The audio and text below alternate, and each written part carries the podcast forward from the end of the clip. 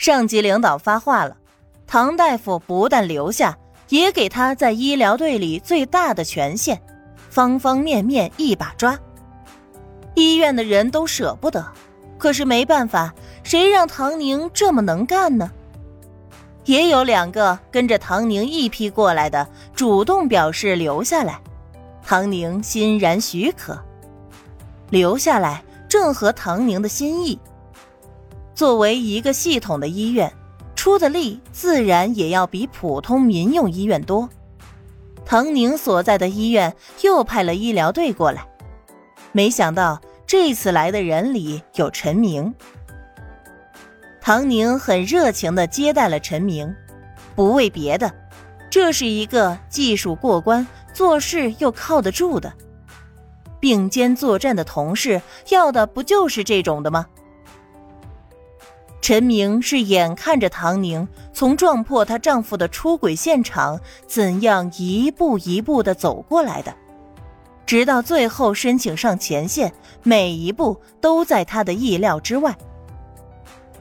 他从大学时期就认识的那个沉默、冷淡又敏感的唐宁变了。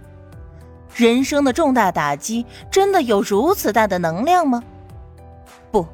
他更愿意归结为是长期的量变导致了最终的质变，长久的蛰伏迎来了爆发，不破不立，置之死地而后生。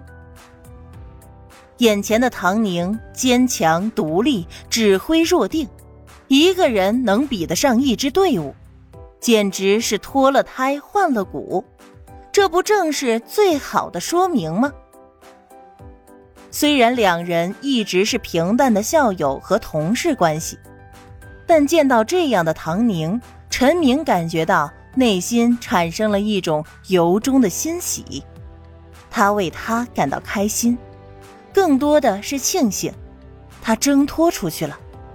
如果当初没有那样爆发性的撕破脸，闹一场把婚离掉，那个后果，陈明甚至都不敢想象。总归是要陷在那个泥潭中不可自拔。陈明是主动申请上前线的，他觉得自己的觉悟有待提高，尤其是跟唐宁比起来。所以第二批，他第一个报了名，写了请战书。陈明和唐宁配合默契，大大提高了手术效率，一切都在往好的方向走。前期战争在短短时间内就取得了不小的胜利，但后续还有很多问题。上面指示要开始轮战，最大限度的调动不同区域的队伍来保持战斗力。吸取之前的伤亡教训，用更加科学进步的作战方式来应对。总而言之，就是一个难得的加练机会。国际局势瞬息万变，十分复杂，周遭又有群狼环伺，没有永远的朋友，也没有永远的敌人，只有永远的利益。当朋友也刀枪相向的时候，我们要时刻准备着。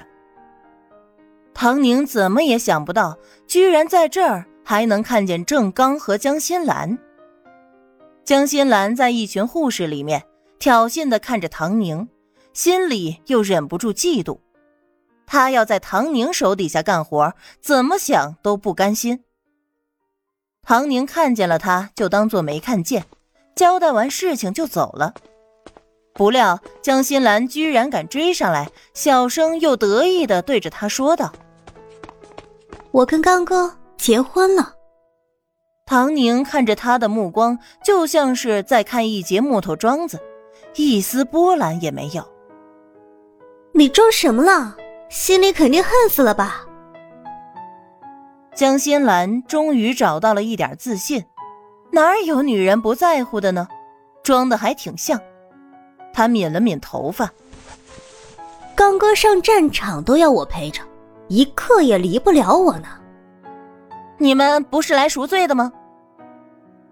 唐宁欣赏完了他的矫情，懒得和他废话，直接戳破了他。郑刚穿着普通服装，说明他已经不是郑参谋了。按照规定，他也不可能来，肯定是抓住了用命来赎罪的点儿上，苦苦哀求上官，才得到了这种机会，用上战场来弥补自己犯过的弥天大错，或许再负个伤，能抵的罪过就更多了呢。郑刚这种人，抓住一点机会都是要翻身的。唐宁碰不上还好，只要他碰上了，就别想美事儿了。还有你，按理来说你是应该被医院开除了的。你这一次跟着的是民间自发的支援队伍，就说明了一切。你之所以会过来，不是郑刚离不得你，也不是你想要报效祖国。而是你想要洗刷掉自己身上的污点。最重要的一点，郑刚需要负个伤，但是真的受了很严重的伤，那就得不偿失了。这个时候就需要一个医疗人员来配合了。两个人既能洗刷掉罪过，还能重新翻身，还真是演的一出好戏呀。唐宁说的很淡定。但江心兰就没那么镇静了，她脸色大变，怀疑的盯着唐宁。这个女人怎么会知道的一清二楚？就连郑刚私底下和他的谋划全都知道？难道说他们两个一直以来都有联系？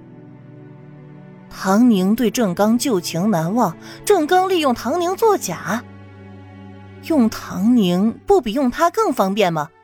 毕竟唐宁是医生，而他只是个护士。唐宁不知道江心兰此刻内心的想法，如果他知道，恐怕会哈哈大笑。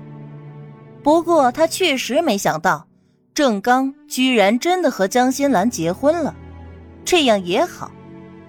你们两个一定要百年好合，长长久久的，我祝福你们。千万别散了。再跑出来祸害别人。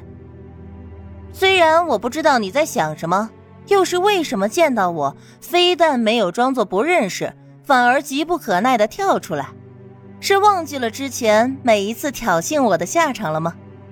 不过这些都不重要，你安安心心的待着，我就看着你们两个如何精彩演出。唐宁说完，轻蔑一笑，离开了。有和江心兰一起来的，路上已经熟了的同事，都见到了他去找唐大夫。唐大夫多有名啊，更不用说人家还管着整个医疗队。新兰，你认识唐大夫啊？可不是，我见新兰跟唐大夫说了好大一会儿话呢。你们啥关系啊？认识唐大夫好，以后可得让唐大夫好好照顾照顾咱们。江心兰浑身不自在，要不是他知道这些人不知情，还真的会以为这些人是来嘲讽他的。还张口闭口的唐大夫，唐宁那么了不起，怎么还会被男人抛弃了呢？得意什么呢？